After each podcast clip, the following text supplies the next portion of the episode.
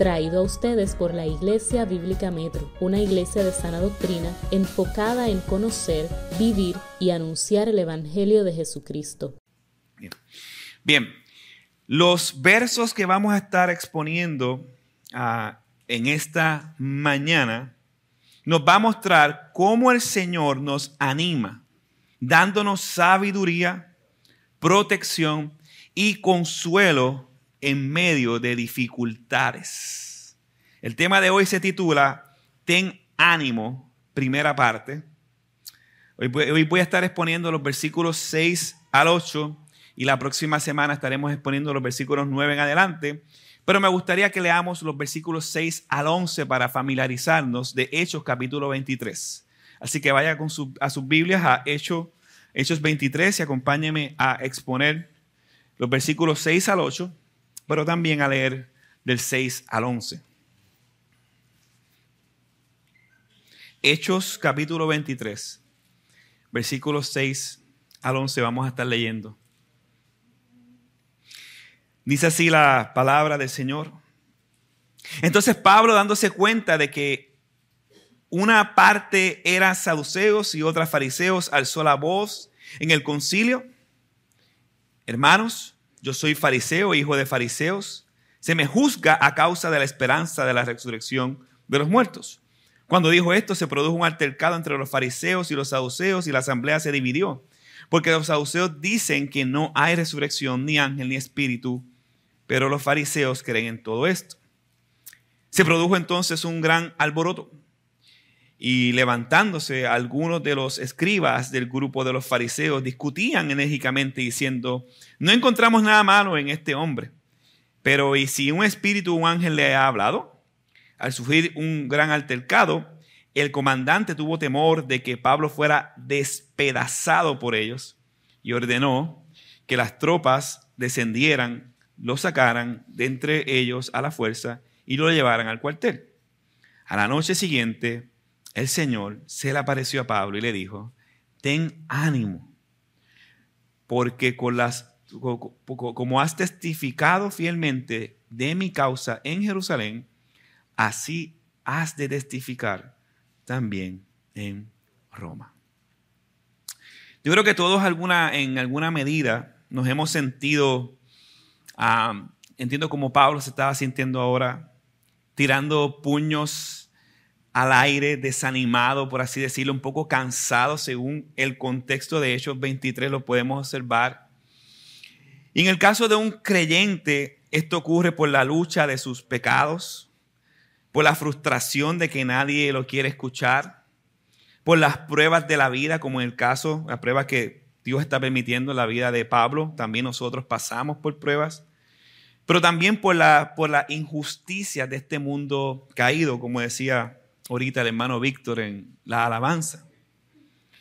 Por otro lado, yo creo que no hay nada más frustrante para un creyente que ver a aquellos que se hacen pasar creyentes haciendo atrocidades y viviendo sin sabiduría de Dios con la sabiduría del mundo.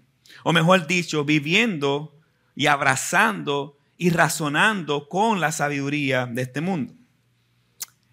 Hermanos, estos días yo vi una noticia que se la compartía el hermano eh, Víctor y eh, eh, que decía que el concilio MI va a cerrar las iglesias por el alza del COVID. Ah, y yo estaba bien, bien frustrado, bien molesto, le soy bien honesto. Y de hecho me enviaron un mensaje de texto, un, una persona que trabaja en medios de comunicación, no sé para qué me lo envió, porque él no me, me envía nada. Y les voy a citar las palabras que le dije. ¿Qué rayos se creen ellos? ¿Qué rayos se creen ellos? Fueron las palabras que le dije.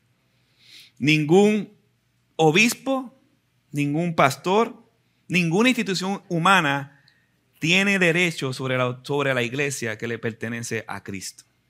Estas fueron mis palabras. Pero Dios permite estas cosas para que nosotros observemos la apostasía en nuestros tiempos. Y es evidente que este concilio no actuó con la sabiduría de Dios sino con la sabiduría humanista que está reinando hoy en día, tanto en los púlpitos como en el mundo en que nosotros estamos viviendo. Hermanos, nosotros no somos ese concilio, pero yo les aseguro que todos los que estamos aquí de alguna medida u otra tenemos pensamientos de sabiduría de hombre. Tenemos pensamientos que no vienen de las escrituras. Tomamos decisiones o acciones o ejercemos cosas en base a nuestro propio entendimiento y no en base a lo que dice Dios en las escrituras. Pero gloria a Dios por su palabra. Gloria a Dios por varios textos en la Biblia que nos muestran cómo ejercer sabiduría de Dios para tomar cualquier decisión. Gloria a Dios por los principios que nos muestra la palabra, que nos confronta y nos hace razonar si estamos actuando conforme a este mundo caído, humanista, o si estamos actuando conforme a los principios y la sabiduría de Dios. Y uno de los pasajes que me impresiona sobre este particular, sobre todo los versículos 6 al 8, es este. Cuando Pablo utiliza la sabiduría de Dios en un momento difícil. ¿Cómo lo hizo el apóstol Pablo en los versículos 6 al 8? Eso es lo que vamos a estar explicando hoy. Del versículo 6 al 8 vemos la sabiduría del Señor. Y la próxima semana vamos a ver la protección del Señor, versículos 9 al 11, y el consuelo del Señor, el versículo 11, un versículo glorioso, diría yo. Veamos cómo podemos entender esta sabiduría, cómo nosotros podemos aplicar la sabiduría de Dios y no la sabiduría de este mundo en nuestras decisiones. Leamos el versículo 6. Entonces Pablo dándose cuenta de que una parte era saduceos y otra fariseos, alzó la voz en el concilio. Hermanos, yo soy fariseo, hijo de fariseo, se me juzga a causa de la esperanza de la resurrección de los muertos. Cuando dijo esto, se produjo un, altercado entre los fariseos y los saduceos. Y la asamblea se dividió porque los saduceos dicen que no hay resurrección ni ángel ni espíritu, pero los fariseos creen todo esto. Entendamos un poco el contexto. El apóstol Pablo debía estar agotado en todos los aspectos. Él había dado su testimonio como parte de su defensa anteriormente, pero casi lo matan al decir que él iba que Dios le había dicho para ir a predicar a los gentiles. ¿Se recuerdan eso hace varias semanas atrás? Luego el comandante deseaba saber un poco más de por qué tanta ira con el apóstol Pablo y, y de qué lo estaban acusando. Y convocó el concilio. Eso al final de Hechos capítulo 22 vemos que convoca el concilio y los sacerdotes para saber, para hacer un interrogatorio. Y en este sentido nos imaginamos al apóstol Pablo sí a pesar de que puede estar agotado, sí animado. Porque ahora Dios le estaba dando la oportunidad de predicar a las autoridades de la iglesia. O mejor dicho, de las autoridades de los judíos en ese entonces. A los líderes. Y también le estaba dando la oportunidad a que el comandante pudiera escuchar de su propia boca cuál es la esperanza que movía el apóstol Pablo. Así que Pablo, de alguna medida, a pesar de que está ha golpeado, de que está ya un poco más en edad que hace 20 años atrás, continúa esperanzado, continúa animado porque Dios le está dando la oportunidad de que de enseñar el evangelio en diferentes contextos. Y yo creo que eso debe ser una oración para nosotros, constante. A veces se nos hace fácil poder enseñar a las personas que tenemos cerca a los suegros, a la suegra. A veces no quieren escuchar, pues uno la va por loco, ¿verdad? Todo el mundo ha pasado por eso. Ah, compañeros de trabajo, que a veces tú le vas a hablar y es como hablarle a una pared. Sea, si usted no ha pasado por eso, eh, escúcheme, dude de su cristianismo. Porque todo cristiano, una característica del cristiano es el rechazo al evangelio bíblico, ¿ok? Pero a veces nos encerramos en esos núcleos y yo creo, por lo que estoy viendo, que el apóstol Pablo, más que encerrarse en esos núcleos de, comodidad, él iba a lugares incómodos o Dios lo dirigía a lugares incómodos para poder enseñar el Evangelio. Hace tiempo atrás yo escuché una enseñanza del pastor eh, Paul Washer. Ah, estaba predicando en la calle en, Perú. Y hay una plaza y predicando en la calle, predicando en la calle. Y él decía, parafraseo, no son las palabras exactas, que esas son oportunidades que Dios le estaba dando a él para humillar, para humillar su corazón, pero a la misma vez él sabía que eso era lo que Dios quería en ese momento entonces. Salió de su comfort zone de dar clases en una eh, iglesia. Salió eh, de su comfort zone de dar clases en un seminario. Y Dios va a hacer eso con nosotros. Si ese es el anhelo que tú tienes como creyente. Si es el anhelo que nosotros tenemos como creyentes, Señor, dame la oportunidad de hablarle a este grupo de personas. Dame la oportunidad de hablarle a gente que yo jamás le hablaría. Que esa sea nuestra oración. Que esa sea la guianza del Señor a nuestra vida. Y eso es parte de lo que Pablo está haciendo aquí. Ya Dios lo llevó a, a un grupo y ahora está entre un comandante romano y los que eran suyos o su, grupo de hermanos, por así decirlo, entre comillas, gente que él amaba y quería, que eran los fariseos, pero también estaba la otra secta que eran los saduceos. A pesar de que Pablo estaba cansado, él continuaba haciendo la voluntad de Dios. Y justo luego del golpe que le dieron el sumo sacerdote, duro, él contento, ahora sí que voy a hablar y, le, le meten un cantazo. Yo creo que es muy duro. Pero él aprovecha la oportunidad para hablar de su esperanza de una manera muy sabia, muy sabia. Luego del golpe, él cambió la táctica para hablarle a este grupo. Él necesitaba salir de esto, de este apuro pero a la vez comunicar su esperanza. Y es aquí donde vemos la sabiduría del Señor en la vida del apóstol Pablo. Esta sabiduría la vemos en el versículo 6 claramente. La sabiduría de Dios es que es la que te lleva a observar y apuntar a la esperanza que nosotros tenemos. Mire el versículo 6 para que me entienda un poco más. Dice el texto, entonces Pablo, y aquí viene la palabra clave, dándose cuenta. Esa palabra dándose cuenta es una palabra muy rica en significado.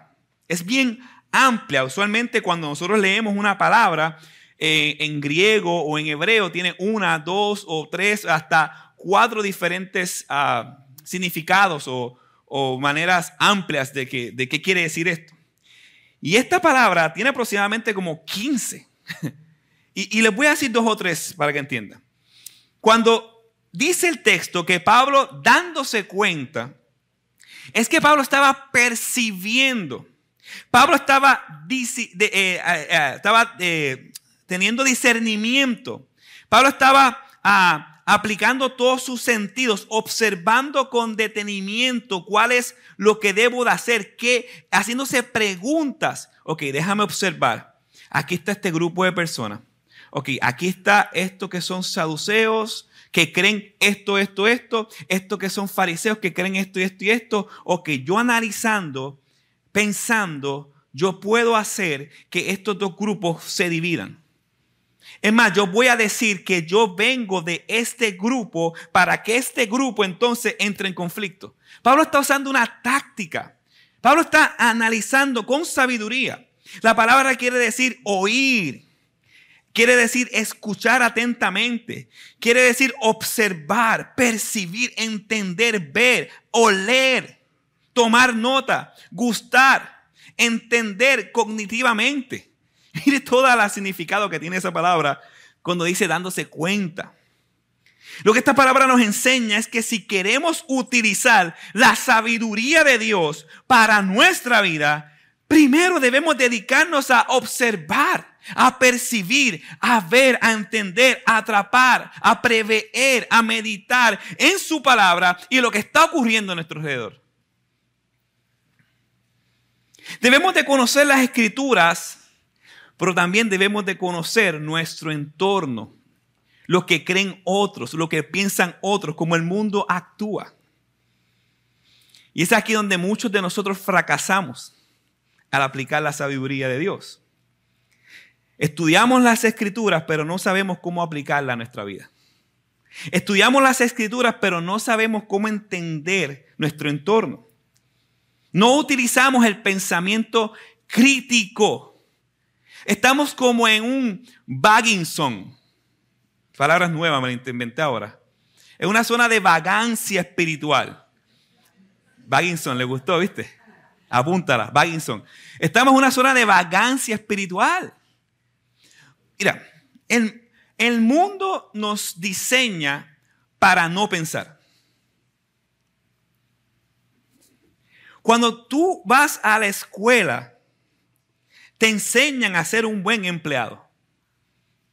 Claro, claro, medite. Te enseña a ser un buen empleado, a cómo responder al timbre, el ponchador, trabajando con nuestro, nuestra psiquis, pero no te enseñan a cuestionar bíblicamente. No te enseñan a cuestionar con la verdad. Se enseñan a asumir que todo lo que nos dicen es cierto. Grave error para un creyente. El que es espiritual, ¿qué dice la Biblia? Lo cuestiona todo. ¿Y qué es todo? Todo. ¿Y en el griego qué significa todo? Todo. ¿Y en el hebreo? Todo. Todo. No hay que hacer una exégesis de todo, todo. Todo lo que tú ves, escuchas, todo lo que eh, eh, llega a tu vida, tienes que cuestionarlo piadosamente. Manso, no menso. Manso como paloma, astuto como serpiente. Y lo cuestionamos no porque tú quieres tener la razón, no. Lo cuestionamos porque Dios debe de ser glorificado en su mundo. Todo. Todo lo que venga, cuestiono. Y aquí el punto ah, que, quiero traer es que sí debemos estudiar la Biblia. Claro que sí. Ese es, el, es el, máximo en toda nuestra vida. Estudiar, conocer quién es Dios.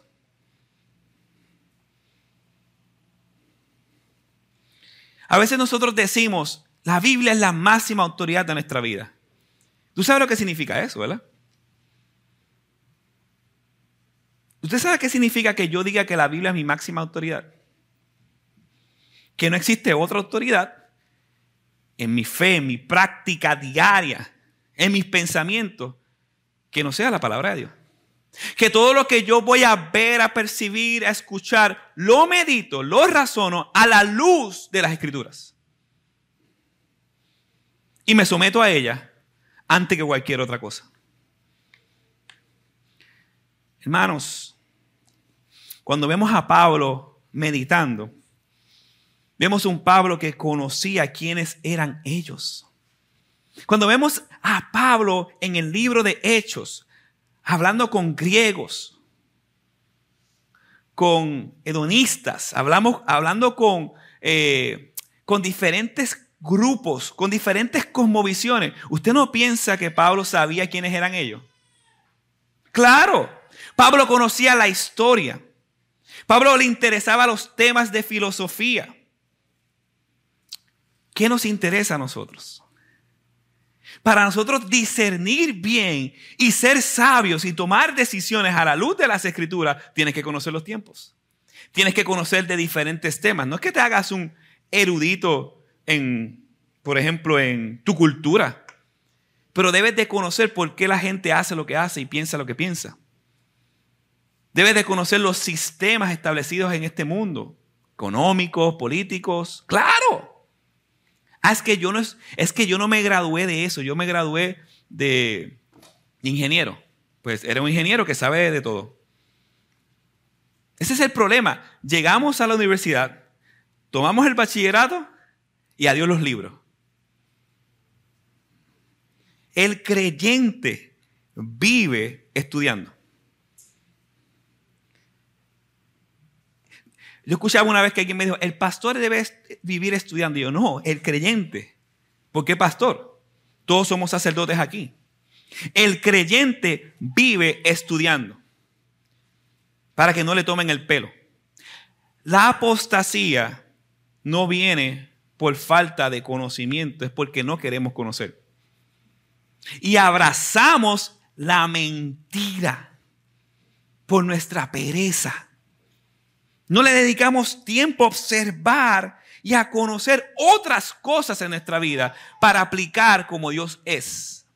Si tú quieres ser piadoso, no podemos ser piadosos o santos, o somos santos en Cristo, pero cuando digo vivir una vida piadosa, solamente cuando entramos por esa puerta los domingos. Si tú quieres vivir una vida piadosa que glorifique a Dios, tiene que ser en todas las esferas de tu vida.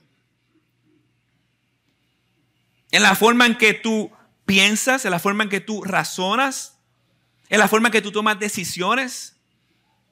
Ay, que yo no sé si debo coger este trabajo. Ok, vamos a empezar por lo básico. ¿Cuáles son tus días de trabajo? Ah, pues voy a trabajar a domingo a domingo. ¿Y no tienes domingos libres? No. ¿Y qué te hace pensar que eso viene de Dios? Básico. Andrés, pero ¿cómo tú te atreves a decir eso? Porque Hebreos dice que no dejemos de congregar como algunos tienen por costumbre. Eso es básico, pues no es de Dios. ¿Están entendiendo? Hasta cosas básicas, básicas y simples como esa, nosotros fracasamos por nuestra pereza, por nuestro orgullo. ¿Qué nos hace pensar que nosotros nos fracasamos en otras cosas? Si lo simple fallamos y no queremos entender. Si Pablo no supiera qué creen específicamente estos grupos, él no pudiera utilizar la sabiduría de Dios. Si él no sabía qué creía él como fariseo, esos fariseos, él fue parte de la secta un pasado, él como fariseo y no conocía qué creían los saduceos, él no, él no hubiera hecho esto. Pero él conocía y sabía por dónde darles. Él sabía porque entendía quiénes eran ellos. Él sabía las similitudes que los unían, pero también las diferencias que los separaban. Y por eso fue efectivo. Pablo observó que el partido gobernante, que era minoritario, eran los saduceos, mientras que los fariseos constituían la mayoría. Y estos ejercían gran influencia específicamente en los asuntos teológicos. Y Pablo creía lo que ellos creían, la resurrección de los muertos.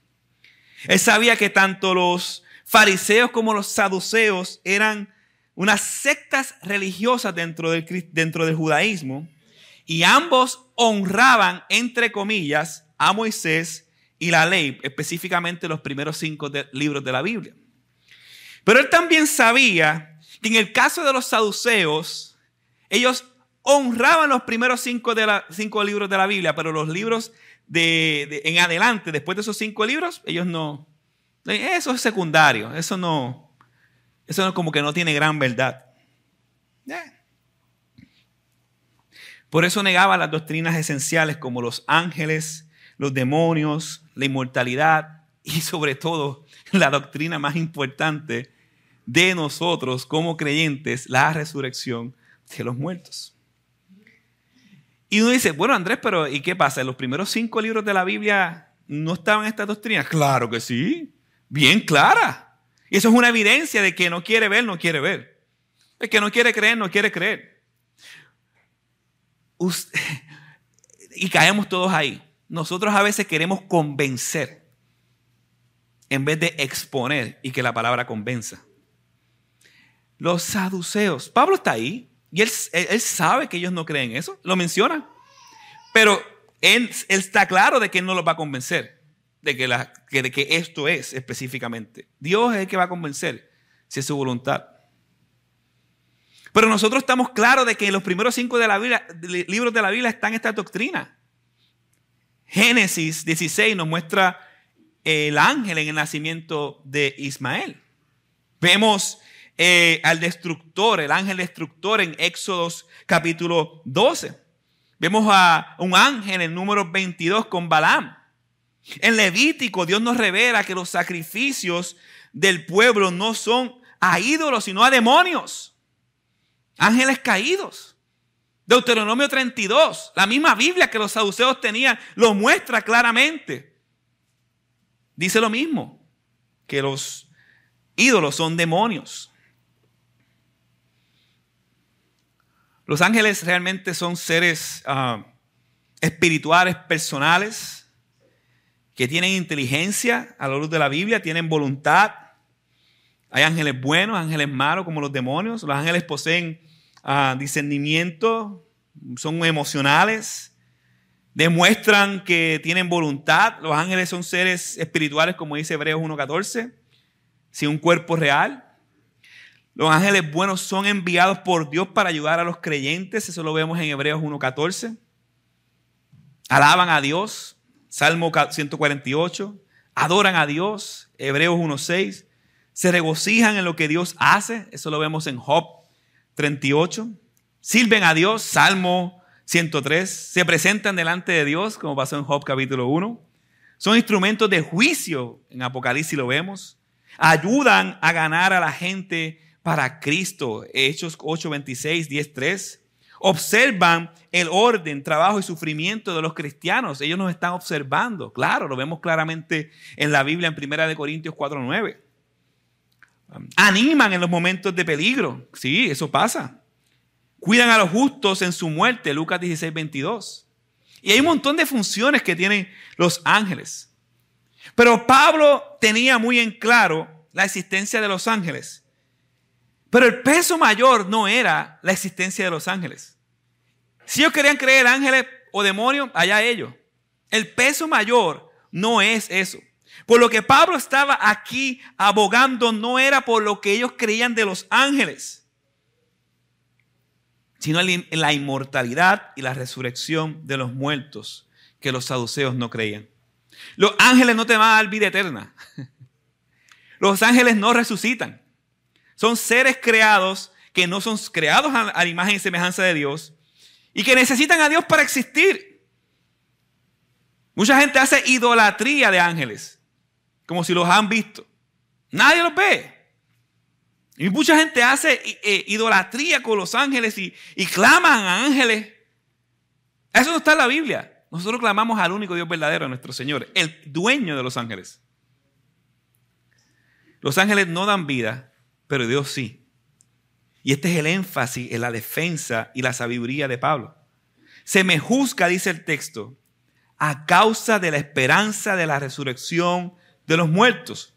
Él no tuvo que mencionar nada de ángeles.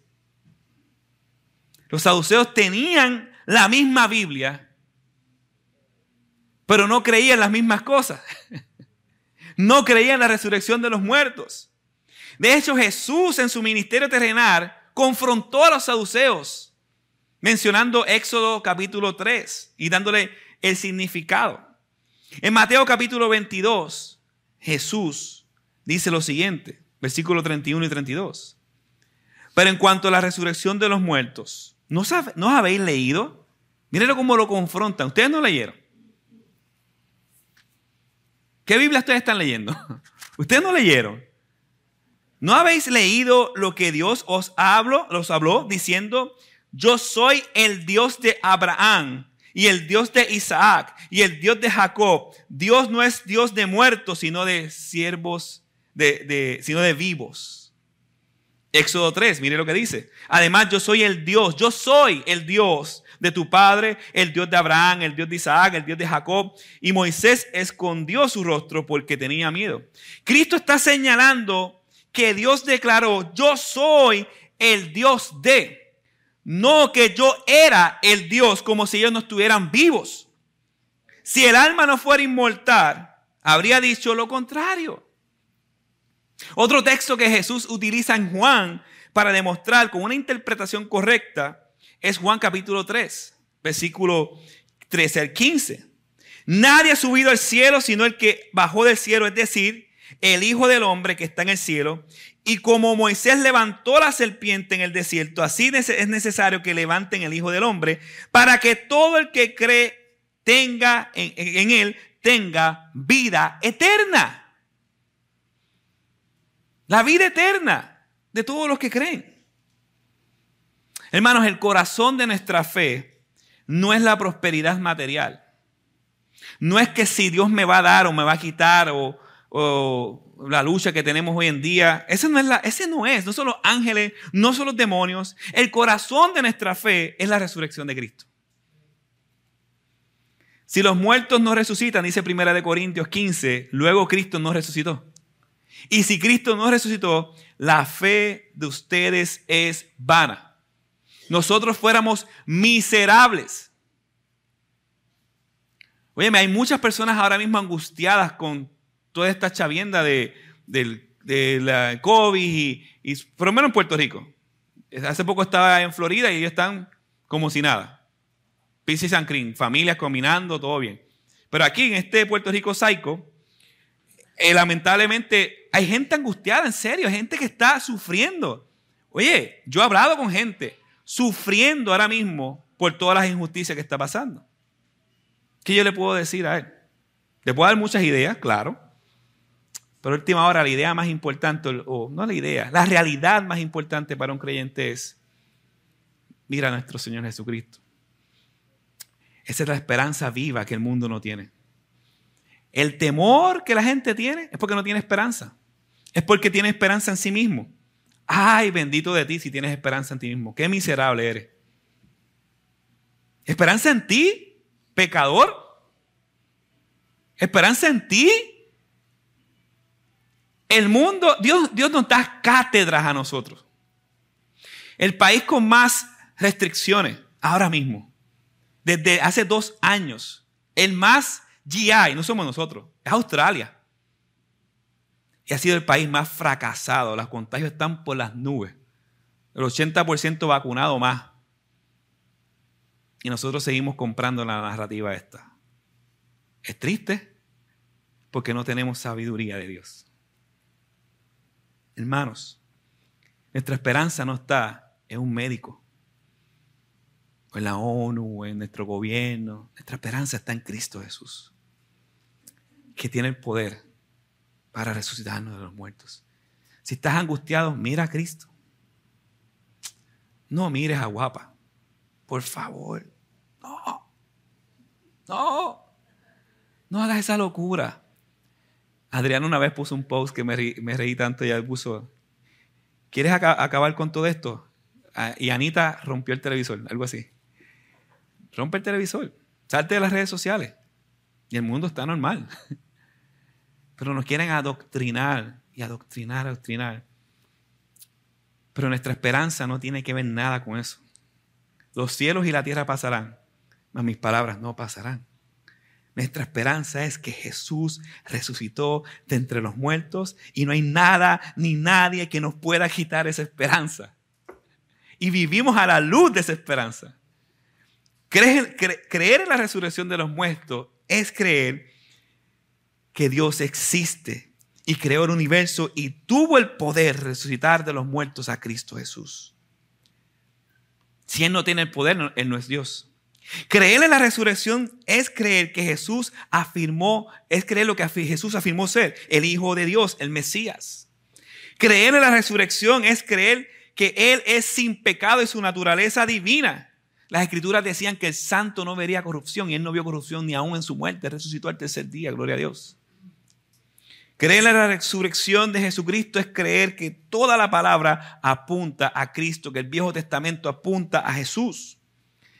La resurrección es una victoria triunfante y gloriosa para todo creyente en Jesucristo, que murió y fue sepultado y resucitó el tercer día, según las escrituras, y Él vendrá nuevamente, según lo que estamos cantando aquí, lo que dice la Biblia. Y esa es nuestra esperanza. Un pastor resume esto de esta manera. Porque es importante la resurrección de Jesucristo. Demuestra quién es Jesús. Demuestra que Dios aceptó el sacrificio de Jesús a favor nuestro. Comprueba que Dios tiene el poder de levantarnos de los muertos. Garantiza que aquellos que creían, que creen en Cristo, no permanecerán muertos, sino que serán resucitados para vida eterna. Esa es nuestra bendita esperanza, termina el autor diciendo eso. Estas son las dos bases de la sabiduría que Pablo utiliza aquí y que todo creyente tiene que utilizar. Observar y apuntar a la esperanza. La sabiduría que Pablo demuestra aquí se basa en el previo conocimiento, en la observación y en la esperanza. Ahora bien, ¿cómo aplicamos todo esto a nosotros el día de hoy? Yo le quiero hacer varias preguntas. Tú conoces las escrituras.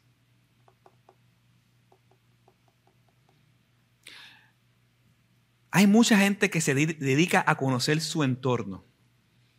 Saben todos los temas, bueno, saben todos los temas que le enseñan por ahí. Conocen a quien mataron, conocen el guapetón del barrio, conocen el títer aquel, conoce eh, todas las teorías de conspiración del fin del mundo, que en el año 2022 se va a acabar el mundo. Conoce un montón de babosería. Yo no hablo de eso. Yo no estoy hablando de eso. Primeramente, ¿qué tiempo le dedicas a Dios a través del estudio diligente de las escrituras? Una de las cosas por las que yo sé, y estoy 100% seguro, que un creyente lucha constantemente con temores por lo que está viendo o por las cosas que están pasando. Y si yo le pregunto a esa, persona, dime qué tiempo le dedicas a conocer a tu Señor, yo les aseguro que me va a decir o cero o cinco o diez minutos al día. Y no estoy hablando de reglas humanistas. Yo estoy hablando de cómo es la conducta de nuestro corazón a abrir la Biblia, si es que la abrimos. Yo no puedo decir, ay, yo amo a Dios y me paso todo el día viendo televisión. No, tú amas la televisión. De la abundancia del corazón habla la boca y son nuestros pensamientos. Dios, para tú entender todo y tener sabiduría, no podemos tener temor al hombre. Y nosotros ejercitamos el temor al hombre por medio de lo que escuchamos y por medio de lo que razonamos y no ejercitamos el temor a Dios por medio de las escrituras. Para tú ser objetivo en este mundo, tienes que conocer las escrituras. ¿Qué tiempo le dedicas a eso? ¿Una hora? ¿Dos horas? No sé. Yo no quiero poner tiempo. Pero así como le dedicas tiempo a algo que no es Dios, dedícale tiempo a Dios a través de su palabra. Para Pablo poder discernir cómo debía actuar en ese momento, sus decisiones se, ah, se basaron a través del previo conocimiento de las escrituras y a, través del conocimiento de quiénes eran estos grupos. ¿Tú conoces lo que creen eh, las diferentes sectas en Puerto Rico?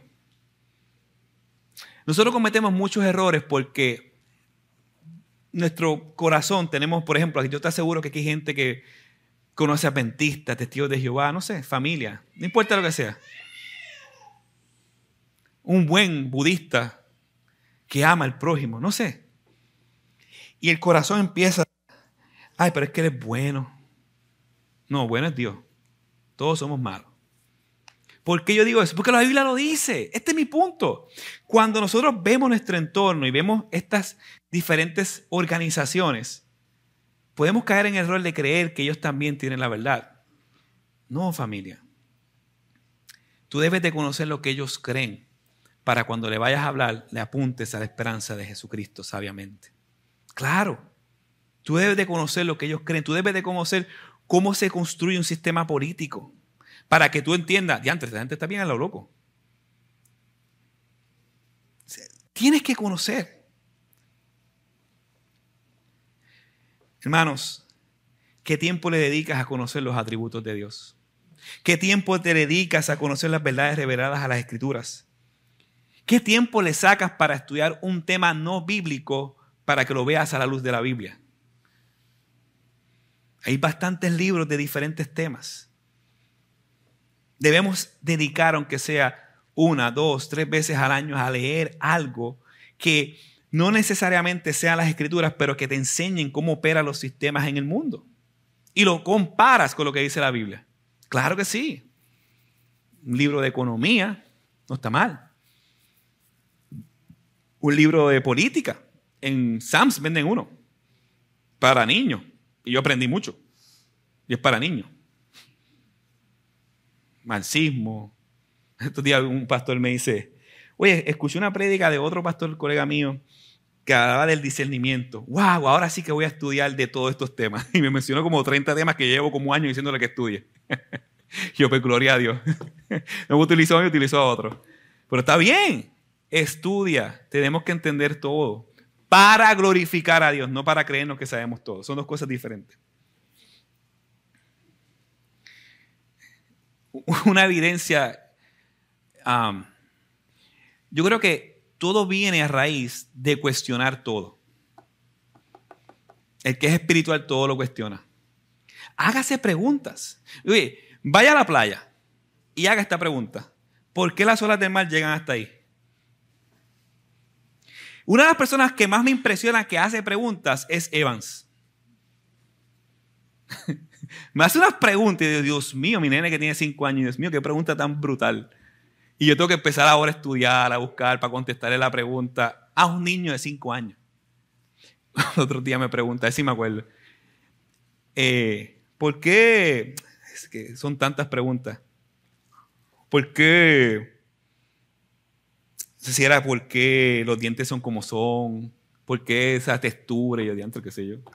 Sea, ah, ¿por qué Dios? No, no, él me dice, ¿por qué Dios hace, hizo, hizo esto de esta manera? Él hace eso mucho.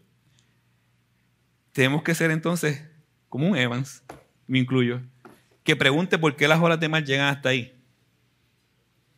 Que pregunte por qué realmente Dios hizo las estrellas. Pregunte todo. A nosotros se nos enseña, por ejemplo, que, que Cristóbal Colombino, la niña, Pinta y Santa María. Y que los tres seis magos son Melchor, Gaspar y Baltasar. Pero esas pequeñas mentiritas sutiles que nosotros abrazamos como verdad son una evidencia de que nosotros no queremos conocer la verdad. De que, los, de lo que los españoles fueron los malos de la película y los indios fueran los, los buenos angelitos de Dios. Que robaron todo el oro y violaron 20 mil cosas. Tenemos que estudiar, familia. Tenemos que volver al libro, volver a la historia y conocer lo que está pasando para ser objetivos y glorificar a Dios en todas las áreas de la vida. Nosotros no estamos muy lejos de los saduceos. Muchos somos como los saduceos. Tenemos la misma Biblia y creemos cosas diferentes. Aquí hay gente, y no sé por qué los conozco, es que es normal en todas las iglesias, que cree que la salvación se pierde. ¿Pero en qué, en qué Biblia está eso? O sea, aquí gente que cree en rapto secreto, aquí gente que cree que la, justificación, que somos declarados inocentes por portarnos bien. O sea, hay tantas cosas que la gente... Pero está claro en la Biblia. Pero queremos queremos creer simplemente lo que nos conviene creer.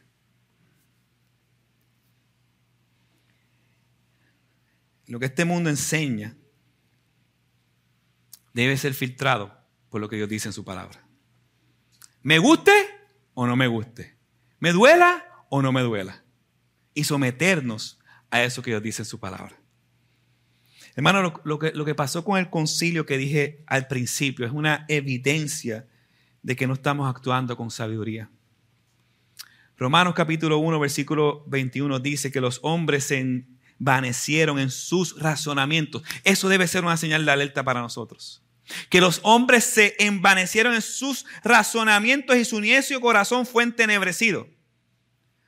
Ahí nos dice que los hombres meditaron constantemente en su palabra y pudieron ver las cosas para evaluarla a la luz de la palabra. No dice que en sus razonamientos finitos, lejos de la palabra, y nosotros a veces creemos las tonterías que nos enseñan la gente que está muerta en sus delitos y pecados. Proverbio 11:12 dice que la sabiduría habita con los humildes. Por eso oramos para que Dios nos haga cada día más humildes. el hombre más sabio del mundo tiene que ser un hombre muy humilde. Primera de Corintios 13:20. La sabiduría de este mundo es insensatez para con Dios, pues el Señor conoce los pensamientos de los sabios que son vanos. Confiamos en los insensatos. Y último texto que le quiero dar, Efesios 5:15 dice que conviene oír el consejo de Dios. ¿Dónde está el consejo de Dios? En su palabra. En su palabra. Señor, háblame. ¿Estás leyendo la Biblia? Y como dice Piper, Señor, háblame audiblemente. Léela en voz alta. Pero no queremos que Dios nos hable. Queremos nosotros hablarle a Dios y callarlo. No corramos con la sabiduría de este, de este mundo. Conozcamos las escrituras, apliquemos las escrituras y evaluemos toda la luz de ellas para tener una sabiduría que sea como la del apóstol Pablo, que pudo discernir cómo actuar en un momento difícil en su vida y pudo descansar y apuntar a su esperanza segura. Mi deseo, amada iglesia, el día de hoy, es que nosotros podamos observar la Biblia como el escudo, la brújula y el escáner de todos nuestros pensamientos y todas las cosas que pasan en este mundo. Y que a la luz de esa Biblia nosotros podamos no solamente discernir los tiempos, sino dar esperanza a aquellos que nos escuchan. La esperanza que algunos de aquí no tienen, algunos de aquí tal vez creen que la tienen y algunos de aquí la tienen. Mi oración es que corramos en arrepentimiento y fe aquellos que no la tienen o creen que la tienen para descansar no en la sabiduría de este mundo, sino en la sabiduría de Dios. Y que la esperanza de nosotros no sea una cura, sino la cura del Evangelio en la cruz de Cristo. Vamos a orar.